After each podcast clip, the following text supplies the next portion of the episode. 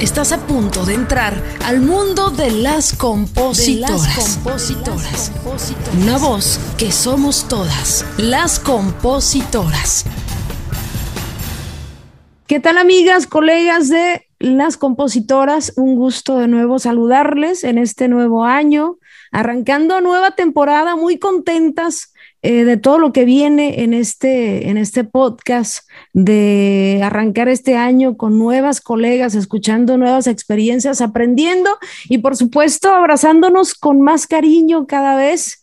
Eh, que pasa el tiempo. En, este, en esta cuarta temporada tengo el gusto de tener a una gran cantautora mexicana de, de Monterrey, una artista emergente maravillosa, con una voz y una lírica muy fresca. Eh, es un gusto, de hecho, haberla encontrado. Gracias a este podcast que es Las Compositoras, porque eh, si mal no recuerdo, eh, en algún momento me mandó un mensaje y, y, bueno, qué gusto tenerla, mi querida René.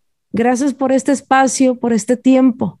Gracias, muchísimas gracias. Aparte también, pues has entrevistado a, colegas eh, como a Loli Molina, eh, Amanda Coronel.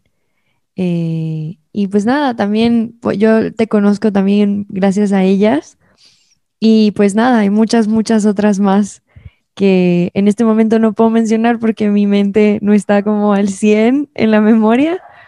Pero claro, estoy muy agradecida de estar aquí. Muchísimas gracias, Erika. Es todo un honor estar acá. No, hombre, al contrario, gracias por el espacio. Antes de, empezar la charla y hablar de tu música, de tu historia, ¿no? En la música, quiero que me digas cómo, cómo te encuentras hoy, cómo te sientes hoy. Bien, me siento muy bien. Eh, ha sido como em, muchos momentos de, reflexión y de, de, volver más hacia mis raíces, eh, ya que pues acaba de pasar diciembre, pasé tiempo en mi casa.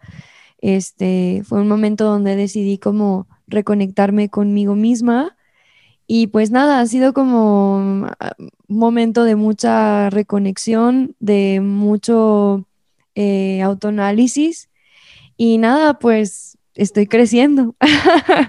me siento como ya no, ya no soy la misma que era antes y cada vez me siento más cercana a ser pues yo misma, ¿no? Qué maravilla. Yo creo que, parte de, la belleza que tiene la música o parte de, lo positivo que, tenemos eh, aquellos que a través de las letras y la música hablamos de nuestro interior, de nuestros sentimientos, es que no hay de otra, te vas conociendo incluso hasta más rápido, ¿no? Porque eh, suelta uno los demonios, en la creatividad salen tantas cosas. Platícame tu encuentro con la música, ¿cómo ha sido? ¿Desde cuándo escribes? Eh, ¿Tú te enamoraste de ella o sentiste que ella te eligió, eh, René? Yo creo que nos elegimos mutuamente. Siento que es algo que he hecho desde siempre, porque eh, yo comencé desde muy niña, tendría como unos tres años, que em, pues yo, mi hermana, tengo una hermana, y mi hermana es ocho años menor que yo, entonces pasé mucho de mi infancia pues sola y mis papás Em, pues eran como muy consumidores de la música, ¿no? Compraban muchos discos. Entonces, yo recuerdo eh, cuando tenía como cuatro años, que fue una de las primeras navidades que puedo recordar, fue que mis papás me regalaron música, me regalaron discos de, de Navidad. Me regalaron una muñeca y tres discos. Era uno de Cristina Aguilera, otro de OV7 y otro de Backstreet Boys, ¿no? Que era como lo que sonaba en ese momento. Y desde ahí me di cuenta que como que la música para mí había sido algo que fue primero como de consumirla, o sea, primero como de escuchar y de aprender canciones, de aprenderme canciones, porque me di cuenta que me era muy fácil aprenderme canciones y, y siempre fui muy inquieta, siempre fui una niña como muy, muy inquieta, muy eh, con demasiada energía y no me gustaba estar sentada y cosas así, entonces como que la música siempre me impulsaba a moverme más, ¿no? Como físicamente hablando, y también me mantenía en el presente. Em, yo empecé a tocar guitarra a los nueve años, que fue cuando empecé a estudiar guitarra de manera como ya en la escuela. Em, y a cantar, empecé a cantar cuando tenía como seis años, ¿no? Que mi mamá era como, ah, oye, aprendes esta canción. ¿puedes cantar esta canción? Y me preguntaba y yo como, ah, claro. Y era como un juego que yo tenía con mi mamá porque a mi mamá le gustaba mucho cantar, pero mi mamá siempre fue como de karaoke, de en la casa, como de tocar guitarra para ella, como algo muy personal, ¿no? Entonces, em, todo este amor que yo sentí por la música, yo empecé amándola porque me sentía menos sola. O sea, como que siempre que escuchaba música me sentía que estaba acompañada y que alguien me estaba contando una historia o que alguien estaba tratando de expresarme algo a través de las letras y del sonido, ¿no? Eh, y no fue hasta como los 12 años que ya fue donde agarré mi guitarra y agarré mi pluma y empecé a escribir este, canciones a raíz de que mis papás se separaron cuando yo tenía como 12 años, 13, y para mí fue como un impacto muy grande porque, pues sí, ¿no? Como que nunca pensé, no lo veía venir de ninguna forma, de repente las cosas sucedieron y las cosas de mi papá ya no estaban en la casa. Y esa imagen de ver a mi mamá como abrir la puerta y ver el closet vacío, como que es algo que siempre se me quedó en, el, en la mente y que lo primero que yo hice fue ir a mi cuarto y escribir acerca de eso y cantarlo.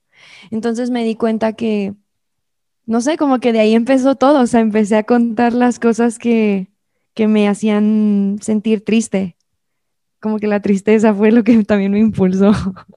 Hablando de, de, emociones, ¿no? Tan importantes que son los detonadores, ¿no? Para escribir, ¿no? Tú lo acabas de, acabas de eh, dar una imagen eh, dolorosa, ¿no? A esa edad y, ver ese vacío y ese cambio que uno a esa corta edad pues no entiende, ¿no? Eh, en, sí, eh, ¿cuál es ese, ese sentimiento que en lo personal a ti te hace explotar de creatividad, ya sea el amor, el dolor, el abandono, porque hay un sentimiento en especial que, que, que, tú sientes que conectas más y no necesariamente en mi caso, yo te voy a decir, en mi caso es el dolor, definitivamente, o sea, conecto mucho con el dolor y no por ello no soy una persona feliz, simplemente que artísticamente siento como que llego a esa raíz muy profunda cuando hay un dolor en mi corazón.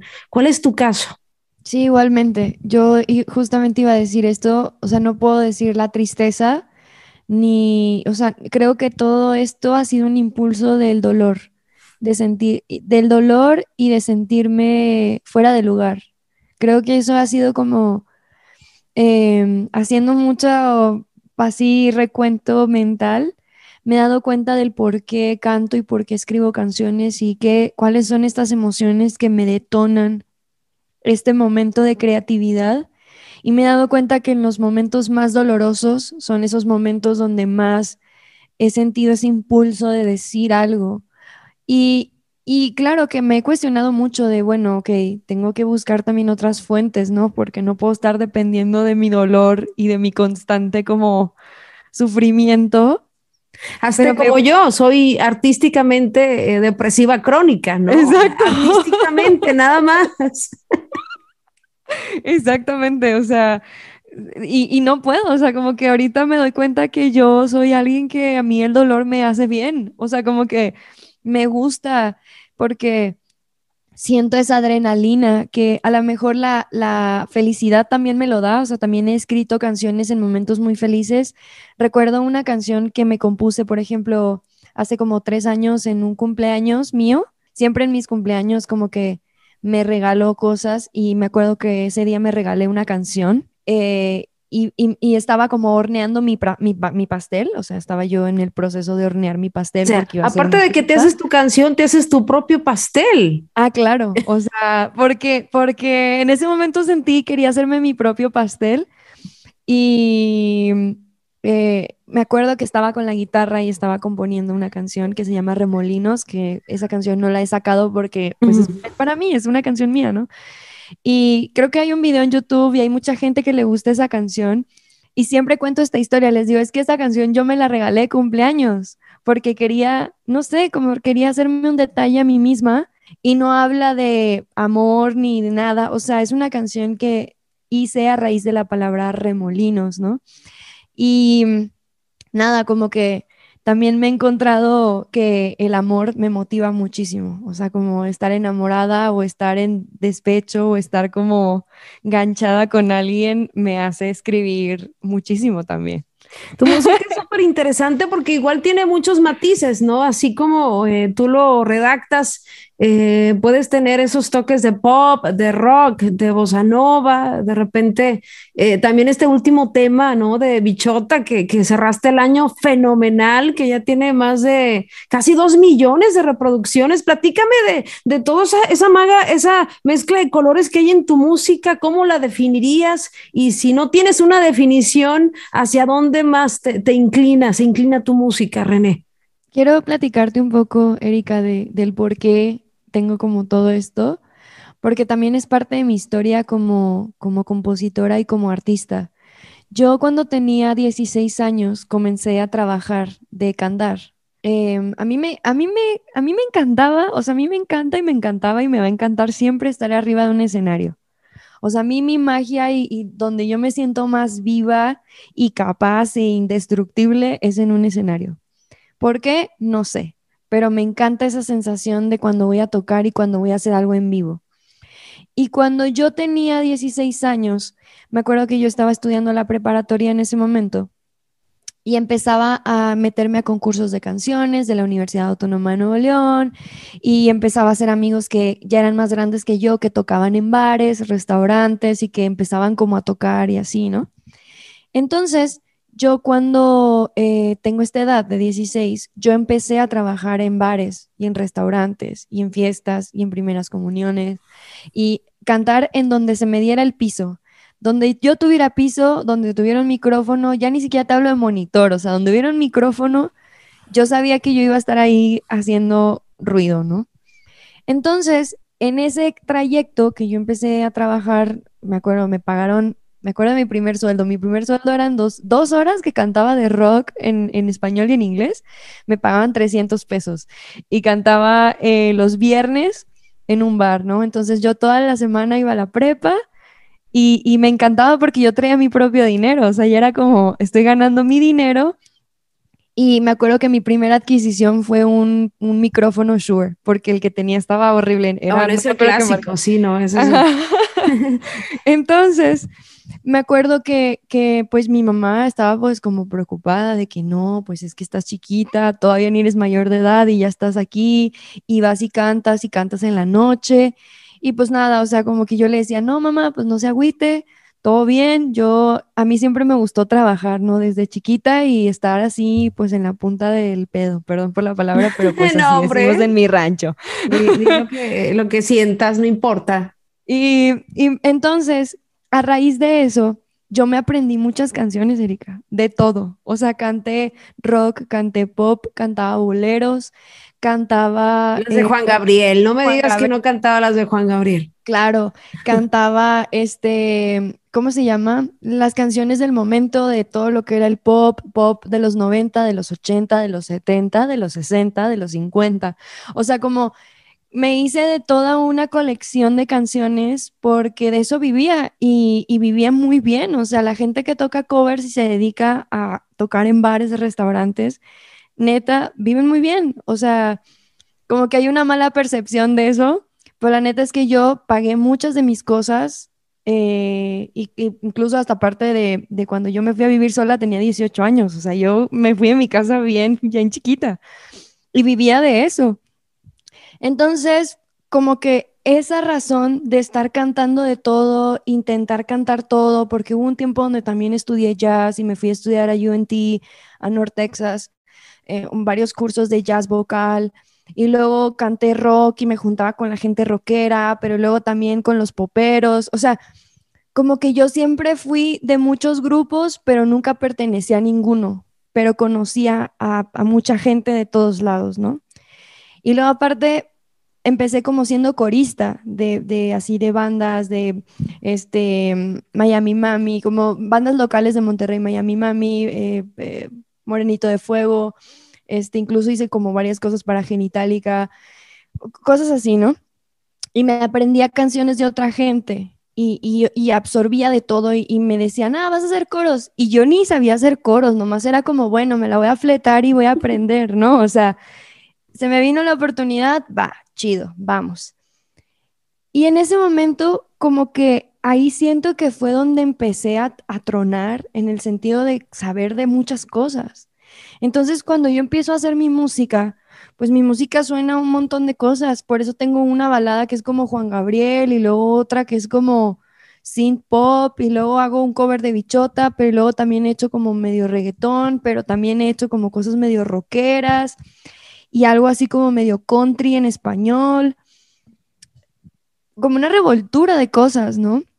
Entonces siempre que me preguntan de mi primer disco o de este como material que yo tengo afuera de breve espacio, yo siempre les digo, ese álbum es como para, para mí una muestra de mis capacidades de composición, como de, de lo que en ese momento yo absorbí toda la historia y no me enfoqué en un género ni en nada, sino me enfoqué en hacer buenas canciones. Y el género que fuera, unas que suenan así, otras así, otras acá.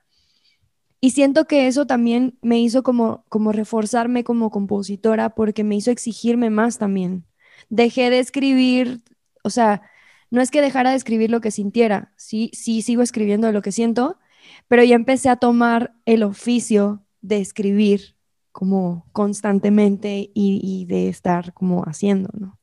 Las voces de las mujeres en general, de cualquier género, eh, están eh, bastante fuertes, ¿no? Ya se canta con menos miedo, hay una apertura, hay una libertad. También las plataformas digitales tienen mucho que ver con esta manera en que se corre el mensaje. Eh, ¿Cuál es tu visión de las, de las voces de las mujeres compositoras en la actualidad, hablando de todos los géneros, ¿no? Mi visión de las mujeres es algo que que yo siento que siempre ha existido y que gracias a este momento en el que vivimos tenemos esa, esa privilegio, ese privilegio de, de poder visibilizar, porque creo que antes no es que no existieran, sino no había visibilidad, no había manera de que se dieran cuenta de que existían mujeres compositoras, escritoras, em, y, que, y que incluso éramos hasta como enemigos públicos, ¿no? O sea, era como ser mujer era una desgracia, ¿no? Eh, yo creo que aún nos falta un camino muy grande por recorrer todavía, o sea que no, no podemos cantar victoria en este momento. Creo que, que incluso yo me siento como, como alguien que está abriendo una brecha, aunque sé que antes de mí han habido otras mujeres que ya abrieron más la brecha, pero yo me siento que, que conmigo no ha terminado esta situación, ¿sabes? Como que siento que que sobre todo en la música todavía y sobre todo en México, en la industria de la música en México, em, todavía falta muchísimo, ¿no? Falta muchísimo este, tomarnos en cuenta como, como personas, em, como mujeres y como profesionales, sobre todo a la hora de la producción, a la hora de la dirección de un proyecto, a la hora de tomar las riendas y, ser como la, líder de un proyecto, ¿no? Y creo que eso también, este, como mujeres, nosotras debemos de estar muy conscientes de, de mm, estar siempre en contacto con nosotras mismas en el sentido de no alimentar nuestro síndrome de impostora. Porque siento que algo que yo he notado mucho en, mi alrededor con, las mujeres y con mis compañeras y con, eh, a veces, digo, un paréntesis, he dado talleres de composición también, tengo este, una página que se llama Terca, que es donde eh, realizo como cosas de apoyo, toda actividad de apoyo para mujeres y di un, un, taller de composición. Y me di cuenta que todas, todas las chicas tenían grandes ideas, pero siempre era como, es que yo siento que, o es que a mí, como, bueno, no quiero incomodar, pero, pero yo creo esto, ¿sabes? Entonces como que la aproximación que siempre hemos tenido las mujeres es como, ay, a ver, con permiso, discúlpame. Cuando la mentalidad de un hombre es, güey, quítate, ahí voy, ¿sabes? Entonces siento que a nosotras nos hace más falta tener esa, esa fuerza, ¿no? De decir, güey, quítate, o sea, yo voy para allá y si me quieres seguir chido y si no, que te vaya bien y dale, sin miedo. permiso, ¿no? Eh, claro. fuerte palabra y, y, lo dijiste anteriormente, ese del, del síndrome de la impostora, que es básicamente las mujeres que siguen sin creer en ellas mismas, ¿no? En sus capacidades, en sus ideas. Yo siempre he tenido una filosofía de que no, no hay idea mala, lo que realmente cuenta en la composición para mí es cómo vas a contar, ¿no? Esa idea, porque un te amo está trilladísimo, puede decirte alguien, ¿no? Pero la forma en que René lo canta, en que René lo dice, la forma en que eh, fulana lo dice es totalmente distinto y estás hablando de una, eh, de una sola palabra, ¿no? Yo creo que sí nos falta mucha confianza, René, estoy de acuerdo en, en, ese, en ese sentido y qué bonito que nos podamos conocer, ¿no? Yo creo que las plataformas eh, y este tipo de espacios y, esa es una de mis finalidades, ¿no? Por lo menos conocernos, saber un poco de nuestra historia y tener un poco más de, empatía, porque pasa en la música que también eh, la gente alrededor como que le, conviene que, uno esté como eh, con esa mentalidad de, competencia entre mujeres, ¿no? Y en realidad eh, pasa algo bien, bien curioso que te voy a comentar. El otro día yo saqué, no sé, una canción con varias colegas del regional. Y me llamó mucho la atención que recibí mensajes de seguidoras de otras artistas femeninas diciendo, eh, faltó fulana para que la canción estuviera buena, o sea, mujeres, ¿no? Y yo digo, fíjate la mentalidad hasta de una fanática mujer, en vez de, ¿no? Apoyar, o sea, siempre es como tratar de meter cizaña esa forma de, de la competencia. Llegué a la palabra correcta hay una cultura de competencia entre nosotras que ni siquiera es fundada por nosotras mismas, ¿no? Viene ya de un contexto cultural viejísimo, que es eh, eh, el mundo, eh, ¿qué sería? Patriarcal o no sé quién echarle la culpa o quién fue la persona que nos puso en la cabeza eso de que entre mujeres tenemos que competir. Claro, sobre todo, y es que sabes que a mí eso me hace rectificar por milésima vez que las mujeres tenemos las agallas para poder liderar algo, porque si no tuviéramos ese mecanismo de sentir como de ser territoriales, porque eso es hablar de territorialidad, o sea, de hay una silla para, para, para, todas, la que se siente, o sea, para los hombres hay un montón de sillas, para nosotras hay dos sillas y hay diez mujeres, la que, la que gane la silla se la queda. Entonces, esa garra es como, como, un, como una garra que es hacia nosotras mismas y nos carcome hacia nosotras mismas en lugar de como sacarla hacia afuera y mandar a la chingada las sillas y bueno, nos sentamos todas, pero todas en el piso, ¿sabes? O sea, como creo que, que esto de que estás hablando es algo muy importante porque, eh, por ejemplo, ahorita que mencionabas lo de bichota, este, por ejemplo, colaboré con Brati en esta canción y Brati es una, es excelente eh, compositora y una excelente artista. Es alguien que yo admiro mucho porque es, es muy joven, es alguien muy, muy joven y tiene como una madurez y un control, autocontrol en su proyecto que es admirable, ¿no? Entonces, como que sí habían mensajes como de, ay, es que, este, como, es que suena mejor con ella, o es que ella lo hace ser mejor, o es que, ¿sabes? Como ¿Por qué, la premisa es esa? ¿Por qué tiene que ser alguien mejor que la otra? Entonces, como que incluso yo misma fue algo que fui derrumbando de mi sistema, porque yo lo tenía, o sea, yo, yo lo tenía en el sentido de que decía, no, es que, por ejemplo, cuando empiezas a componer, te dice, no eres Mon Laferte, o eres Natalia Furcade, o eres Julieta Venegas, o Jimena Sariñana, siempre, o sea, no hay, no hay más. Y yo decía, pero ¿por qué? O sea, ¿por qué yo tengo que ser así como ellas? Y empiezas a generar un odio que ni siquiera es, es real. O sea, dices, oye, ¿por qué termino odiando a estas mujeres si el que me lo dijo fue un güey frustrado que quiso hacerme sentir mal porque hago canciones y porque se supone que canto como Natalia Furcade o como Mon Laferte o lo que sea. Entonces ahí es donde yo me di cuenta, donde dije, ah, pues qué injusto, o sea, los hombres sí pueden ser lo que quieran y ser, o sea, un montón y nosotras nada más hay cuatro sillas. Mon Laferte, Natalia Furcade, Julieta Venegas y Jimena Zariñana, ¿sabes? No sé si en el regional pase, es más, a mí me intriga mucho el mundo del regional, ¿eh? O sea, neta, yo digo mis respetos, Erika. Neta, mis, mis, mis, mis, mis respetos el regional mexicano, puff, está a años luz de ser un género equitativo, de ser un género donde las mujeres tienen el mismo valor ante los ojos de la gente que dirige.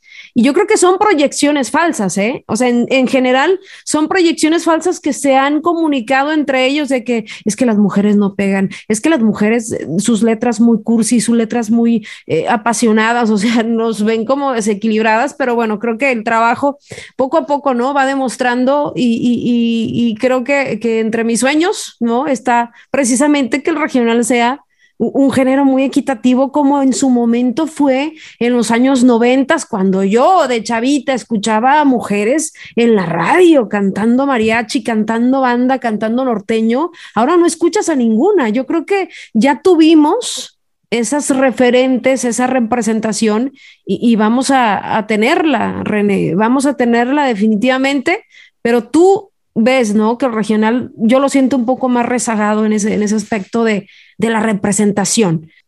Yo creo que el trabajo como, o sea, yo creo que parte importante de nosotras y, y, yo creo que también es hablar de esto que estás haciendo con lo de las compositoras, es incentivar a las demás.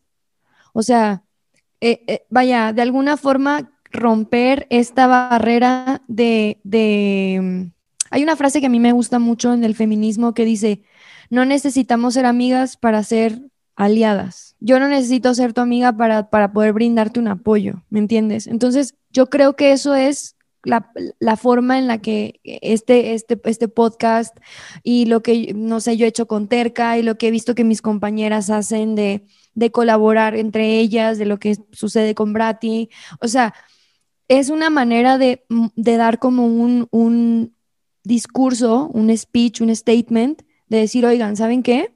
Ok, nosotras y su sistema o sea, no, no, lo pasamos por el arco del triunfo, porque nosotras nos estamos, nos estamos incentivando entre nosotras. Y yo sé que a lo mejor, como dices tú, una niña de siete años no va a encontrar una, una referente del regional, pero probablemente se va a encontrar con este podcast y va a decir, ah, entonces yo puedo crear, yo puedo ser esa referente. Yo puedo, yo puedo, o sea, ser esa que, que logre hacer eso o por lo menos abrir el camino para la que sigue, ¿no?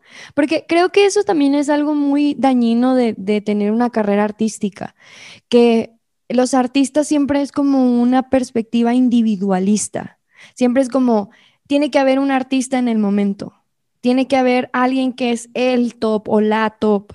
Y la neta es que es una forma, esa es una ilusión muy grande eso. Siento que es hasta autodestructivo porque luego crea esta idea y esta frustración de que si no eres el número uno o la número uno, no vas a lograr hacerlo. Y yo conozco un sinfín de compositoras y compositores que hacen de su vida una vida súper sustentable, súper feliz, una vida plena, una vida enamorados de lo que hacen, enamoradas, y no son los número uno, ¿me entiendes? O las número uno. Entonces, yo creo que, esto es muy importante de platicar, ¿no? Porque también, eh, así como hay que ser disciplinados y, disciplinadas, así como hay que tener esta convicción de creer en nuestros sueños también de una manera sana, de una manera donde te aceptas como eres tú como mujer y, tus, y tus opiniones y lo que tú dices y lo que tú amas y, y, poner eso primero, porque yo siento que siempre que pones el amor primero y pones tu, tu, toda tu voluntad en lo que haces, difícilmente te va mal y difícilmente hay como una repercusión dañina hacia afuera. ¿Tú, tú qué opinas de eso? Yo creo que el, hablar de ser competitivo o clavarte mucho eh, eh, en esa onda de las expectativas de afuera te destruye. O sea, para mí, yo no me puedo sentar a escribir o fluir pensando que debo de tener un éxito en Billboard mínimo en el quinto lugar porque viene en la premiación fulana y si no logro eso no me llevo el premio compositor del año. O sea, eso es, eso es destructivo total. No, no puedes medir la competitividad de esa manera. Para mí es un asunto más de, aceptar eh, internamente lo que está pasando contigo y sí, obviamente trabajar con esa disciplina, ¿no? O sea, no podemos nada más sentarnos a, esperar a que la inspiración nos ilumine y el pajarito nos suelte la melodía. O sea, no funciona de esa manera. Hay que trabajar. Pero estoy de acuerdo contigo, ¿no? La, competencia y el mundo, cómo se mueve, eh, nos orilla a cosas o pensamientos muy dañinos. Yo, yo entiendo la, la, cuestión de la necesidad de decir, bueno, claro, o sea, tenemos que vivir, pagar una renta, crear como, o sea, ser autosustentable. Pero también es muy importante el desarrollo y la calidad y la cualidad de cómo lo haces, porque también como artista, yo creo en lo personal que el futuro de, de, del ser un artista, de ser una, una artista, una compositora, ya solamente ya no va a ser tanto el talento, porque yo siempre he dicho, para mí el talento es algo que abunda. O sea, yo, yo puedo ver una mesera, pero yo no, a lo mejor la mesera es una cantante, que ella está trabajando de mesera porque su pasión es cantar y ella, no sé, lo que sea. O sea, o puedo ver a alguien, un, recolector de, basura, de esos señores de la basura, y yo a lo mejor él es un gran compositor, pero su trabajo es recoger la basura y yo no lo sé. O sea, en realidad talento hay en todos lados. Tú ves Instagram, ves TikTok, cuánta gente que toca y canta impresionante y compone impresionante. Pero yo siempre digo, ok, hay talento, entonces, ¿qué no hay? Honestidad, gente trabajadora, gente este, que, que sea íntegra, que sea honesta, eh, personas buenas, que hagan acciones que, que, impulsen también la música como, una, como, como la industria que es y que la hagan que sea sustentable para el país, o sea, que sea como algo que estás aportando como, como claro, incentivo cultural, pero también como un movimiento que crea una industrialización, o sea, que es parte de, de, de que genera dinero, ¿me entiendes? Entonces, como que yo yo antes me obsesionaba muchísimo con cantar perfecto, con componer perfecto, con, con ser perfecta, porque aparte el ser mujer es que tienes que ser perfecta, porque si la cagas una vez, adiós, tú no tienes oportunidad de volverla a cagar porque ya la cagaste una vez y, y no puedes cagarla, punto. Entonces, llegué a ese punto ahorita en donde digo, ¿sabes qué? Yo quiero ser una artista más humana quiero ser un artista, porque ahorita con redes, pues sí, yo puedo tomar una foto y lo que se ve en la foto, pues sí, se ve genial, pero a lo mejor no saben que yo he tenido un episodio de ansiedad hace dos horas o que no sé cómo voy a pagar la renta. O sea, ¿y por qué no hablar de eso si eso es lo que nos hace humanos, lo que la gente escucha en las canciones? lo que la gente quiere escuchar. Tú escuchas, a mí el regional me encanta muchísimo porque se habla con la neta. Muchas de las canciones que escucho son frases que la gente dice y que, y que son situaciones que, que son muy comunes. Y yo siento que eso es algo que el pop no tiene tanto que como que en el pop es un poquito más de que el concepto y como que el, el, maquillaje y así, ¿sabes? Y en el regional no, bueno, esa es mi percepción, ¿verdad? Yo no hago regional, pero eso es algo que yo puedo notar de afuera que digo, claro, o sea, la gente está diciendo la neta y quiere escuchar la verdad y, decirlo y, y, sobre todo cantarlo, porque yo siento que cantar es lo que hace a la gente vivir, sentir. La gente está buscando sentir cosas, porque todo esto de las redes y sí, está muy bonita tu foto, pero creo que cada vez hay menos música que nos hace sentir algo artistas que nos hacen erizar la piel. Eso es lo que a mí, ahí es donde yo tengo el ojo como el futuro, ¿no? De a ver quién, quiénes serán esos artistas también, de que en próximos Juan Gabrieles que estén cantando y te hagan sentir así de que se te pudre el corazón, ¿me entiendes? Como y que la neta extraño mucho porque con esto del COVID y los conciertos, yo no sé si vayamos a volver a tener un concierto así, con esa intensidad, ¿verdad?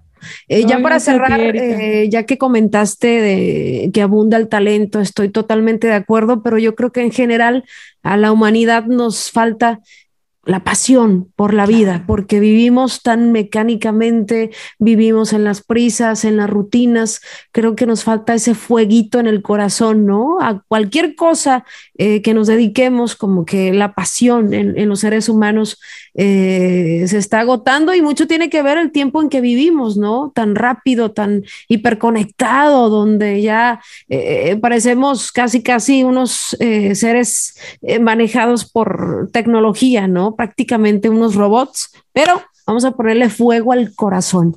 René, gracias por esta conversación. Para cerrar, platícanos qué estás preparando y, qué es lo que viene para ti en este arranque de año 2022. Estoy preparando nueva música. Este, estén al pendientes en mis redes sociales. Estoy como arroba hola soy René en todas partes. Este, estén al pendientes porque pues voy a lanzar mi próximo álbum, mi segundo álbum de estudio y estoy muy contenta, muy agradecida. Muchísimas gracias, Erika. Te admiro, te quiero. Este, y agradezco muchísimo este espacio también a todas nuestras escuchas. Échenle ganas, no tengan miedo, no pidan permiso, rompanlo todo y pues nada, que no les digan qué hacer, morras, ustedes ya saben qué hacer. Gracias por escucharnos. Te esperamos el próximo jueves en otro episodio más de Las Compositoras, una voz que somos todas. Recuerda seguirnos en nuestras redes sociales como Las Compositoras y darle seguir a nuestro perfil para tener más visibilidad en este podcast.